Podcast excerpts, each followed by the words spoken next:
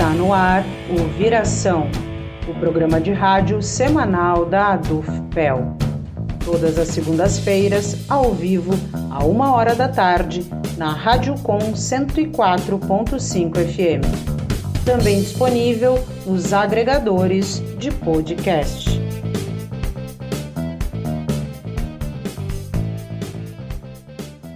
Está entrando no ar o programa Viração.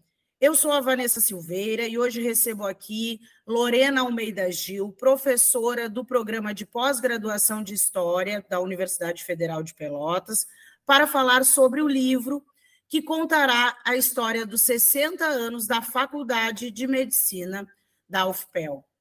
Boa tarde, Lorena, seja bem-vinda ao programa Viração. Boa tarde, é um prazer estar aqui com todos vocês. Lorena, esse primeiro espaço a gente sempre abre para os nossos entrevistados, né, nossas entrevistadas, para que eles se apresentem melhor, contem um pouquinho da trajetória, para que os nossos ouvintes conheçam um pouco mais da história de cada um. Fique à vontade. Tá certo, então. Bem, meu nome é Lorena Almeida Gil, eu sou professora da universidade faz bastante tempo, desde 1992.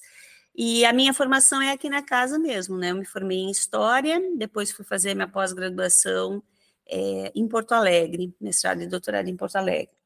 E eu pesquiso há muito tempo, né, essa temática da saúde e da doença. É, a minha tese foi sobre tuberculose pulmonar aqui na cidade, e atualmente eu faço um pós-doutorado junto à Fiocruz e também pesquiso sobre saúde e doença porque eu estou trabalhando justamente com a formação da faculdade de enfermagem, que também é outra coisa interessante, porque foi uma faculdade formada que se constituiu a partir eh, de pessoas, de enfermeiras que vieram do Nordeste. Né, formar essa, esse grupo. E é interessante porque já tinham muitas enfermeiras aqui no Rio Grande do Sul. Então, vem um grupo de baianas, vem um, um grupo de paraibanas, vem um grupo de gaúchas. E eu estou investigando essa formação no meu pós-doutorado nesse ano e escrevendo um livro sobre 60 anos de medicina. É, Lorena, tu poderia começar a nossa conversa aqui, nosso bate-papo, nos contando um pouco sobre o trabalho que o Núcleo de Documentação Histórica da UFPEL desenvolve? Bom, o Núcleo é um projeto de extensão super longevo, né? Ele começou em 1990 com a professora Beatriz Lohner, que faleceu, né, infelizmente, em 2018. E, e, ele surge como um projeto, ele, ele surge naquele contexto da reitoria do doutora Milka Gigante, que pede para que a Bia reúna documentos da universidade para justamente, os documentos estavam muito espalhados sobre a história da UFPEL. Então, o primeiro projeto que o Núcleo faz é sobre isso, né? Tanto assim que saiu um livro sobre é, os 30 anos da UFPEL.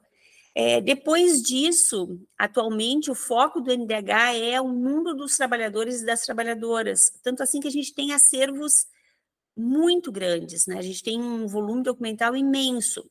Só para ter uma ideia, a gente tem um acervo da Justiça do Trabalho de Pelotas entre 1936 e 1998. Então, nós temos 93 mil processos trabalhistas físicos que estão lá no núcleo e que são alvo de, de pesquisa. E, e, o núcleo faz, ele tem todo um trabalho, né? No nosso site mesmo a gente trabalha isso, de tornar a história mais acessível às pessoas. Então a gente, por exemplo, a gente fez um livro, também para ter uma ideia, para que os ouvintes tenham uma ideia, a gente fez um livro que é o Dicionário de História de Pelotas, que ele hoje ele tem mais de 140 mil downloads. Então, nós fizemos a primeira edição física, a segunda edição física e a terceira edição em e-book, que a cada dia ultrapassa, porque as pessoas ficam muito impressionadas, assim, com as informações que tem. Tanto assim que a gente está produzindo agora o Dicionário de História de Pelotas, volume 2, que vai pegar justamente a partir de 1960. Então, esse é o trabalho do NDH, assim, ele não é só, hoje ele não é só um projeto de extensão, ele é também de pesquisa, de ensino, e a gente fica muito feliz porque nós temos muitos egressos do NDH que hoje são professores em universidades, professores em IFE, isso nos dá muito orgulho. E professora, falando um pouco, a senhora citou agora, né, a Beatriz Lohner, que fundou, né, e deu o nome ao núcleo. É, qual a importância do trabalho feito por ela né, para a preservação da história da universidade? Olha, a Bia, é, ela era não, uma pessoa inspiradora, assim, não só para mim que fui orientanda dela, depois fui, fui aluna, fui orientanda de especialização, depois colega, né, e parceira acadêmica, mas ela era uma inspiração porque quando a Bia começou os seus estudos, sobretudo com relação à, à universidade, Pelotas, era bem naquele período que se começou a se desenvolver uma outra perspectiva para a história, que é a chamada história vista de baixo, né?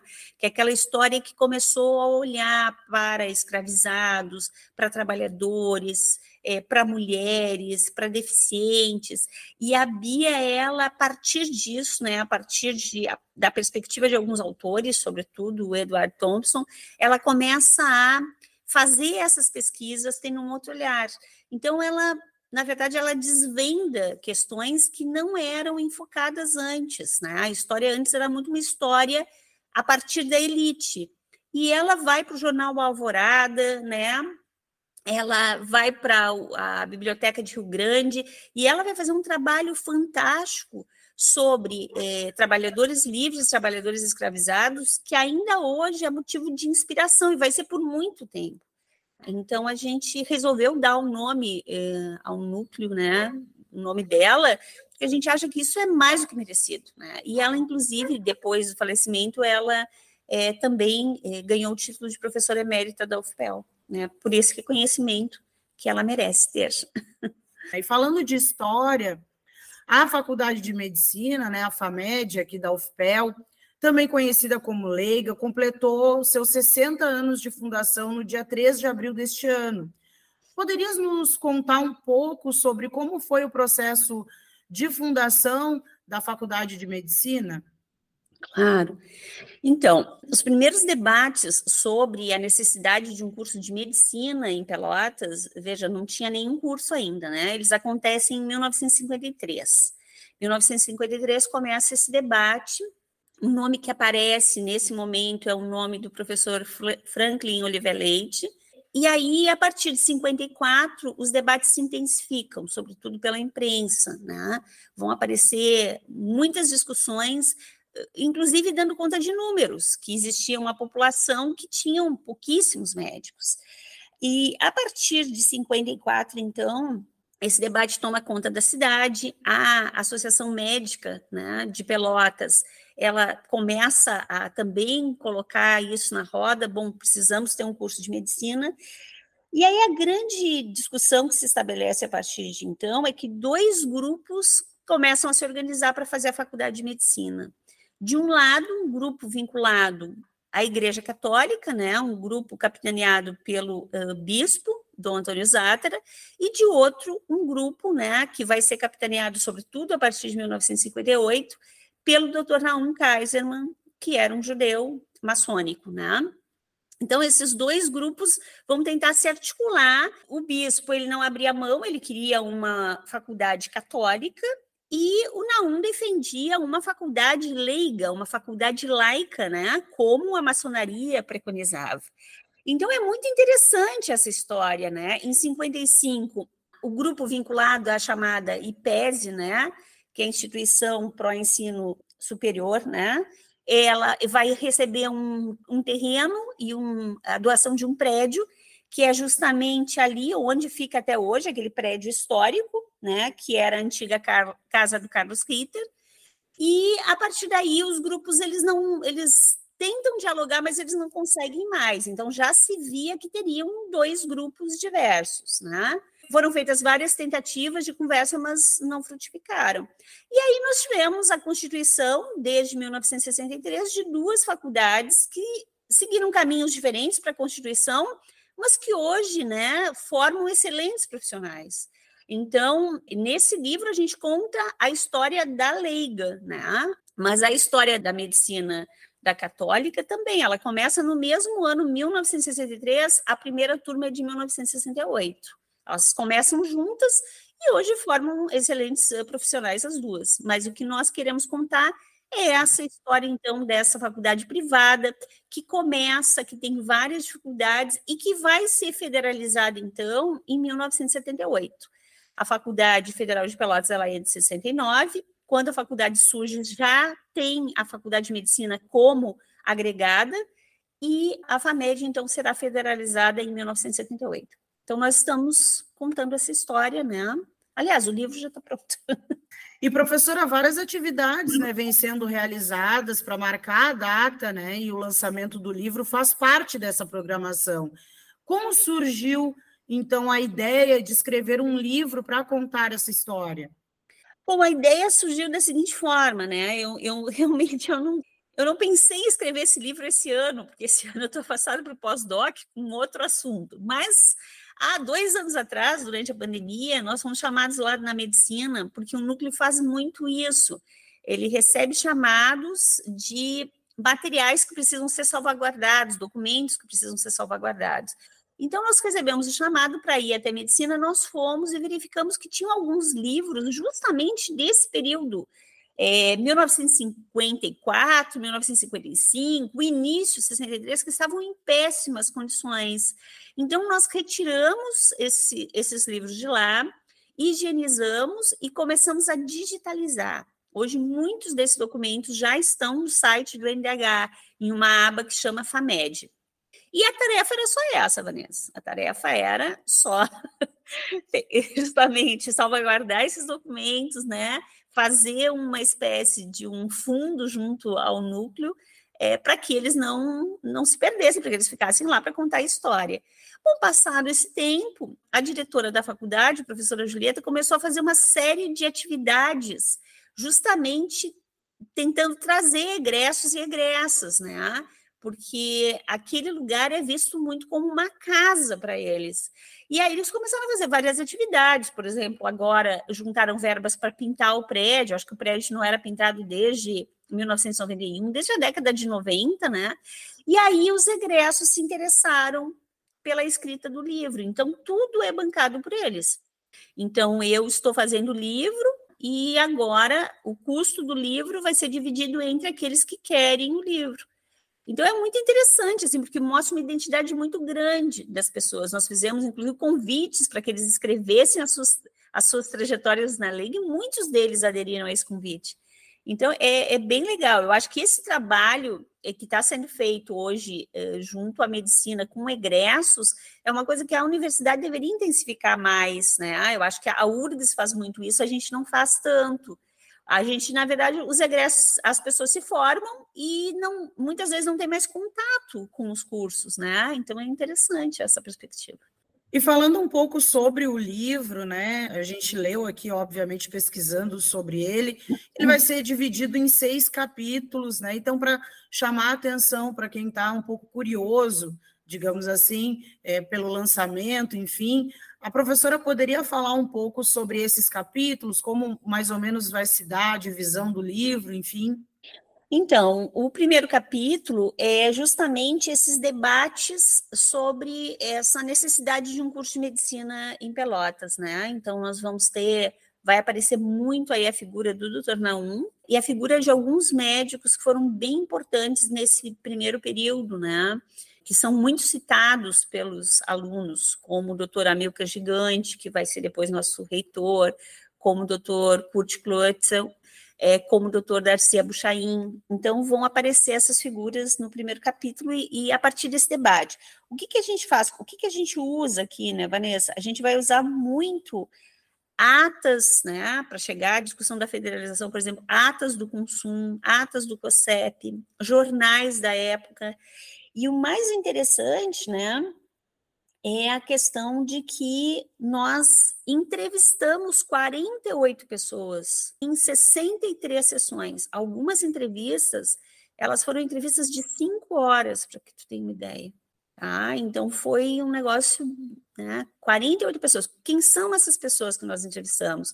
Nós entrevistamos todos os diretores que estavam vivos, nós entrevistamos vários médicos, né, que eram pioneiros, nós entrevistamos alguns técnicos administrativos, e nós entrevistamos também o primeiro indígena e o primeiro quilombola que se formaram na, na medicina. Então, vai ter um capítulo sobre essa medicina mais inclusiva. Então, vamos voltar lá que eu fui e voltei. Vamos voltar. Então, o primeiro capítulo é justamente esse debate, né? Sobre a Constituição da Leiga. O segundo capítulo, ele é um capítulo sobre o que eu, eu chamei de primeiros tempos, que a gente fala sobre a primeira turma de 63, e aí aparece com uma preponderância muito grande a, a, história das quatro primeiras médicas, porque a história delas também é muito interessante. A gente sempre fica pensando, ah, as primeiras médicas, elas vão ser pediatras ou ginecologistas. Não, uma delas é cardiologista, a outra delas é psiquiatra. Então, assim, elas têm uma história muito desbravadora. Então, a história das quatro vai aparecer nesses primeiros tempos, né? Também nesses primeiros tempos vai aparecer a questão da ditadura civil-militar relacionada à medicina. O que que isso impactou a medicina? Porque teve impactos bastante importantes, né? O terceiro capítulo é sobre o primeiro indígena e o primeiro quilombola formados, então a gente fala sobre essa medicina mais inclusiva. É interessante, assim, porque eu achei pouquíssimas coisas sobre a formatura de, deles, né? É, a gente, em outras universidades, a gente vê que isso aparece muito, porque é emblemático, né? Um processo seletivo especial que acontece desde 2015, e aqui praticamente a gente não, não encontra isso. Acho que eu encontrei uma nota no Diário da Manhã só sobre a, a formatura do Daniel Miranda, que é o primeiro quilombola. Depois nós vamos ter o indígena que é o, Leonardo Tuchá. Né? Então, nós vamos contar a história deles é, nesse terceiro capítulo. O quarto capítulo é sobre essa FAMED e esse vínculo com a comunidade. Como é que essa FAMED é a FAMED mais do presente? Qual é o vínculo que ela tem com a comunidade? E os outros dois capítulos são como anexos. Nós vamos ter um texto, então, do Dr. Naum, um texto escrito em 1992, que nós vamos republicar Nele, o doutor Naum conta a história de como foi, e o, o sexto seria chamadas cartas à leiga, que nós, foi esse convite que a gente fez aos egressos e egressas que escrevessem aquilo que eles lembravam que era importante, né? Que eles trouxessem a sua memória, né? Sobre esse período na FAMED. E, e foi bem legal. Não tivemos muitas histórias, tivemos 15 histórias, mas histórias bem interessantes que nós vamos publicar também. Professora, lendo um pouco né, sobre a proposta dos capítulos do livro, a gente pode perceber várias mudanças né, ao longo desses 60 anos. Quais que a professora poderia nos destacar enquanto modificação mesmo do espaço da FAMED, assim como também a própria proposta, né? A professora citou a questão da inclusão, mas algumas outras coisas que a professora poderia destacar para a gente. Bom, eu acho assim, no início, o livro vai mostrar que no início era tudo muito difícil, né? Tu imagina só criar uma faculdade, desculpa, uma faculdade leiga, né, privada, e com tudo que uma faculdade precisa, uma faculdade de medicina precisa, né? Então era tudo muito difícil. A maior dificuldade que esse grupo pioneiro teve foi com relação ao uh, espaço hospitalar, né? Porque isso vai ser contado no livro, tinha tido uma greve de médicos no início da década de 60, e nessa greve de médicos, eh, os médicos indicavam melhores condições de trabalho junto à Santa Casa, eles não tinham tido um bom diálogo e 32 médicos tinham saído da Santa Casa. Então existia um problema com a Santa Casa, com esse grupo da Leiga e a Santa Casa. Então, a faculdade foi para beneficência, não tinha condições de, de, de, estar naquele lugar, teve que construir é, um lugar, e é muito interessante isso, porque o que, que eles fizeram para construir? Eles não tinham dinheiro, eles fizeram rifas, eles rifaram um carro, eles mobilizaram, mobilizaram a comunidade para poder fundar aquele lugar. E aí fundaram, ficaram lá durante 10 anos, mas no início tinha muita dificuldade, tanto assim que os professores aqui da, de Pelotas, durante dois anos, eles não receberam salários. Os dois primeiros anos eles ficaram sem receber salários, só foram receber depois.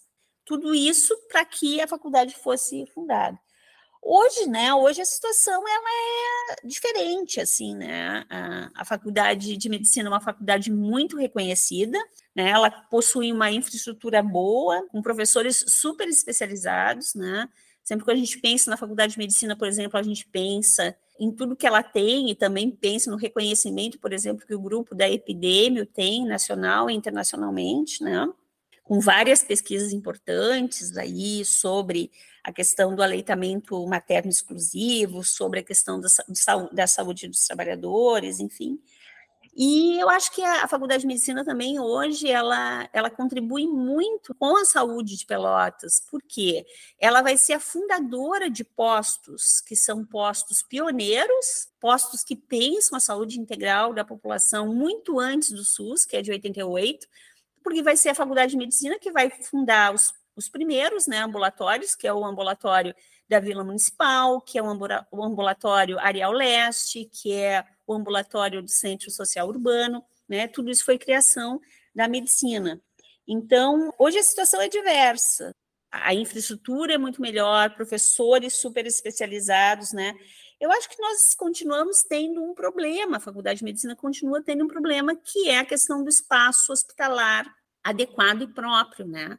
Embora se tenha avançado aí com a construção de uma parte desse hospital, ainda é um sonho acalentado lá desde 63, que precisa de um pouco mais ainda para que se torne realmente aquele hospital tão sonhado pelo Dr. Naum e por outros médicos, e que é tão importante, porque não é só para Pelotas, Pelotas é um polo regional, né, de saúde, de educação, então atenderia muita gente.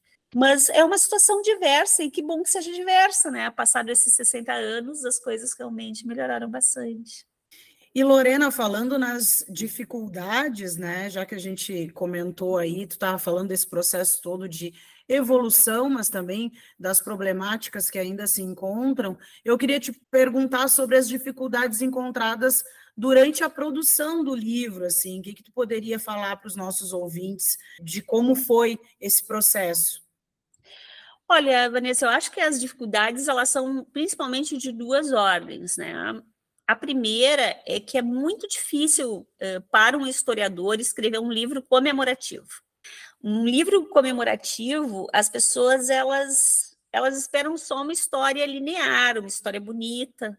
E eu me lembro que numa das primeiras reuniões que eu tive com um grupo de egressos, uma professora me pegou pela mão assim, de lado e me disse: "A ah, professora é a senhora que vai escrever a história da dos 60 anos da FAMED?" Eu disse: "Sim, sou eu."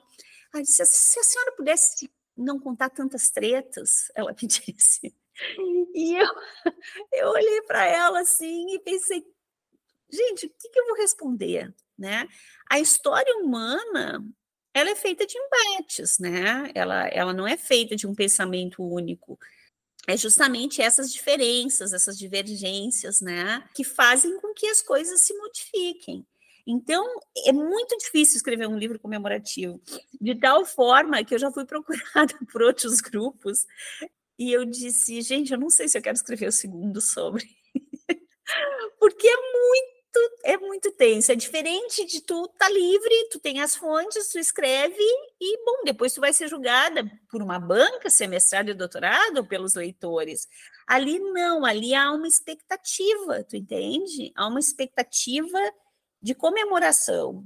E é isso, né? Eu sou uma historiadora, então eu preciso contar o que aconteceu, ou como eu vejo que aconteceu, né? Não o que aconteceu, porque a gente nunca chega, mas eu vou tentar me aproximar o máximo possível, né, do que aconteceu, a partir das diferentes narrativas.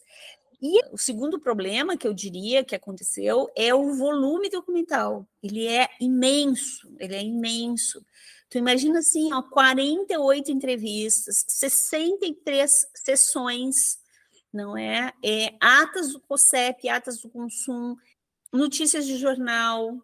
Então, tem muita coisa, muita coisa. E, e, e aí havia, há um problema, havia um problema, que é o livro precisa ser lançado esse ano, porque esse é o ano dos, dos 60 anos, né? Então, o interessante seria que alguém tivesse se dedicado para fazer um doutorado sobre isso, por exemplo, que pudesse ficar quatro anos né, mexendo nesse assunto. Mas a gente está fazendo, né, a perspectiva é fazer o melhor possível, contemplando as diferentes falas. Por exemplo, tem um processo em especial que gera muitas divergências, que é o processo da federalização. Há uma narrativa dos alunos da época dizendo que a federalização foi feita apenas né, em, em função da mobilização que eles fizeram. Há narrativas que dizem que isso não aconteceu, e eu estou tentando contemplar essas diferentes narrativas no livro. Mas não é um livro fácil de ser escrito, talvez seja o mais difícil que eu já escrevi. Mas são, bom, são questões que aparecem na vida da gente e a gente tenta né, dar conta. São desafios, né? E falando é. desses desafios, como que ocorreu o processo de pesquisa né, desses documentos para a produção do livro? Em que condições esses documentos estavam, professora? Bom, esses documentos encontrados, sobretudo na FAMED, eles, uh, alguns estavam em condições não muito boas, mas eles eram bastante legíveis, né? Então, a gente fez isso, higienizou, digitalizou esses documentos e colocamos ele, esses documentos agora no, no nosso site, né? Houve a procura de vários outros, e, por exemplo, as entrevistas não fui eu, algumas eu fiz e outras não algumas, a maior parte quem fez foi uma doutoranda minha, que é Elisiane Medeiros Chaves, que trabalhou também para o livro da, da, da, odontologia, né, que eu acho que foi um livro que não saiu ainda, que não fui eu que fiz, eh, um livro sobre a história da odontologia, né, e ela que fez a maior parte das entrevistas. E para os documentos da universidade, quem me ajudou muito foi uh, o Paulo Cotier, que trabalha comigo lá no NDH, então ele me ajudou muito, buscou muito, e, e os servidores da universidade eles são muito queridos, né? Então, conseguir lá com o pessoal, né, com a Rose, com a Sabrina, as atas, né, com o pessoal da comunicação social, então, matérias sobre. Então, as pessoas são muito receptivas, quando elas sabem que está acontecendo alguma coisa assim, elas são bastante receptivas. E também as pessoas que nos atenderam, né? Porque 48 pessoas quiseram falar sobre, então é, é muito legal isso, né? Uh, fizemos entrevistas, muitas presenciais e outras online, porque tem gente distribuída não só pelo Brasil de egressos, como uh, em várias partes do mundo, e a gente constituiu essas entrevistas dessa maneira. Então foi uma parceria muito legal, assim, eu estou muito satisfeita, né? Eu espero que as pessoas também fiquem com a leitura do livro, tomara que elas gostem. A professora falou que essa documentação ela está disponível, né? Poderia dizer para os nossos ouvintes o site, né? Onde que o pessoal pode encontrar essas documentações? Uma parte né, desses documentos estão, já estão disponíveis no site do Núcleo de Documentação Histórica, tá? É só colocar ali no Google, vai aparecer. É um site, ele, ele é muito bom, assim, ele tem uma boa visualização, porque, por exemplo, nós vamos colocando tudo que nós produzimos, então, artigos que os professores fazem, por exemplo, o dicionário de história de Pelotas tem uma aba lá que tu vai, né? E aí tem uma aba que é acervos documentais, né? Nós temos documentos de várias unidades. Nós temos documentos da agronomia, nós temos documentos da medicina, agora nós vamos já temos alguns documentos da enfermagem, então tudo isso está lá no site do NDH, então é, é, tranquilo. Lá, por exemplo, vão ser encontradas as primeiras atas de discussão sobre a Faculdade de Medicina, vão ser encontrados os uh, documentos que os professores entregaram, os currículos que os professores entregaram quando fizeram as provas seletivas. Né? Então, tu abre lá a aba do doutor Naum e aparece o que ele entregou para fazer a seleção. Então, é um material muito rico, Vale muito a pena. E eu estou muito interessada, inclusive, que outras pessoas se interessem por esse material, pois foi como eu disse, Vanessa, eu acho que daria uma bela tese de doutorado esse debate, né? Porque foi um debate importante, assim, de para a cidade, a cidade se mobilizou para isso. Então, eu acho que, que vale a pena. Eu não falei, no início eu estava falando que quem começou o debate foi o Dr. Franklin Oliver Leite, né? O Dr. Franklin Oliver Leite depois constituiu lá a faculdade da Católica, né? Foi o primeiro diretor. E o professor Naum foi o primeiro diretor eh, da, da Leiga, né? Então, esses documentos eles estão todos lá e seria muito legal que as pessoas se interessassem. Se alguém efetivamente quiser saber mais sobre, pode me procurar, né, que a gente conversa. As 48 entrevistas não estão disponíveis ainda, certo? Mas vão estar. Elas vão ser transcritas. Para cada hora de gravação, nós levamos oito horas para transcrever. Então, é um processo bem intenso. Elas vão ser uh, transcritas, editadas e depois também vão para a página do Laboratório de História Oral. Nós temos uma página com entrevistas que a gente faz sobre assuntos mais diversos, desde ofícios eh, em extinção. Por exemplo, nessa no Laboratório de História Oral, nós temos uma entrevista com o doutor Elfim, né, Delfim Mendes da Silveira, que foi nosso primeiro reitor. Então, nós temos muitas entrevistas com pessoas, inclusive, que já faleceram, né? Então, essas uh, entrevistas vão estar lá. É, só para tu ter uma ideia, uma das pessoas que nós entrevistamos agora, recentemente, que foi uma entrevista belíssima, ela faleceu, né? Foi o Dr. Edson Horthausen, que foi o primeiro presidente da DUFPEL. Ele foi entrevistado, a entrevista foi muito boa e a, no decorrer né, da, desse processo ele, ele faleceu. Então, essas entrevistas vão estar lá também, no nosso site. Então, já fica o convite aí que as pessoas entrem no nosso site, vejam o que a gente produz, que é muito legal. Professora, não tinha como a gente conversar e falar aqui sobre a faculdade de medicina, né? Sem falar sobre o que ela representa para a comunidade local. E aí eu gostaria que a professora falasse um pouco sobre isso. Bom, eu vou falar assim, a partir do meu olhar de fora, né? Eu acho que depois seria legal aí vocês chamarem, né, alguém de lá, sei lá, a Julieta, né, que é a pessoa aqui. Mas eu acho assim, ela é a medicina, pelo que eu tenho estudado, ela é super importante, não só do ponto de vista do ensino, né, mas também da extensão e da pesquisa. Na extensão é aquilo que eu disse, né, Vanessa? Ela fundou postos, né, que hoje são chamados de ambulatórios, pioneiros. Então, ela pensa nessa saúde integral muito antes disso ser colocado. Então, o SUS de 1988, e ela está pensando isso lá em 1976, 1977. Então, esse atendimento que se dava nesses ambulatórios, mas que também se dava nos ambulatórios junto à medicina, que ainda hoje se dá e que muitas vezes é a oportunidade que as pessoas têm de um atendimento mais especializado dentro da cidade, de uma forma mais ágil, a medicina fazia e continua fazendo. Então, é uma coisa muito interessante, né? Do ponto de vista da pesquisa, então, nem se fala, né? Eu acho que a medicina ela é super reconhecida em várias áreas, eu já citei algumas, né? Mas eu acho que o grande ponto aqui é realmente a epidemia, né? Que faz pesquisas muito reconhecidas e muito importantes né, para a saúde, não só do Brasil, como do mundo. Né? Citei a questão do aleitamento materno exclusivo, falei da questão desse acompanhamento que eles fazem por décadas das crianças, né? estudos sobre saúde de trabalhadores, dentre outros, né? E eu acho que durante a Covid também a medicina teve um papel super importante, né? Sobretudo no sentido de tentar conter as chamadas fake news, né? então participaram daquele comitê Covid, né? Tentavam colocar mais informações. A Cuidativa também fez uma experiência que eu achei bárbara, a experiência. Eles fizeram 65 mil máscaras de tecido para entregar para a população. Isso não é pouca coisa, né? Isso mostra um esforço das pessoas, né?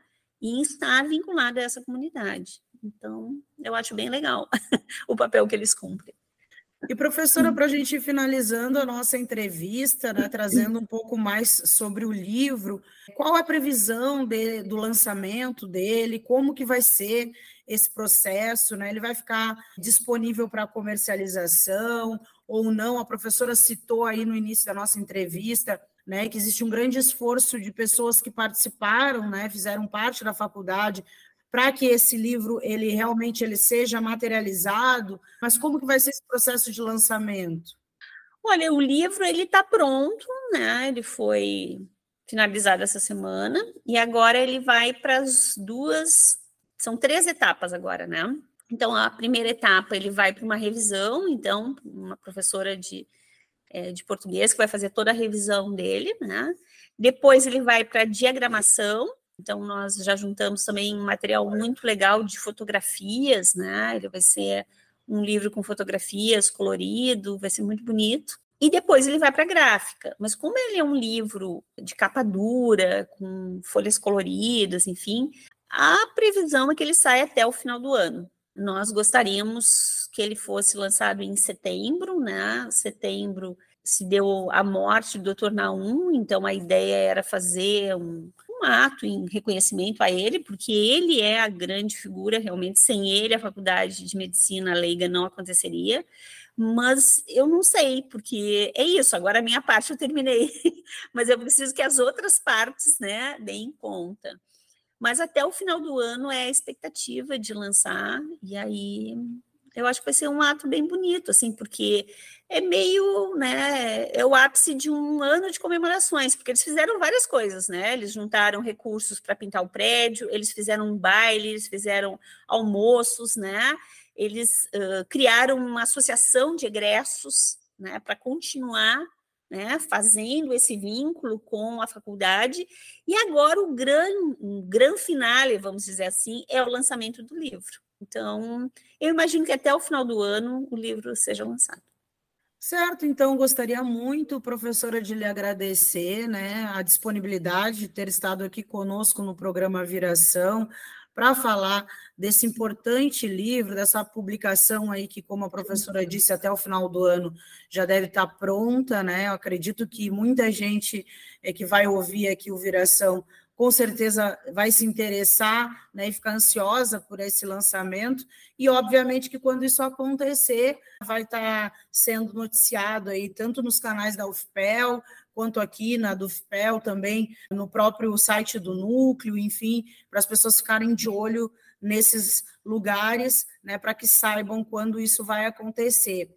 Professora, muito obrigado, uma ótima tarde e espero que em outras oportunidades a gente esteja junto de novo aqui conversando sobre outros assuntos.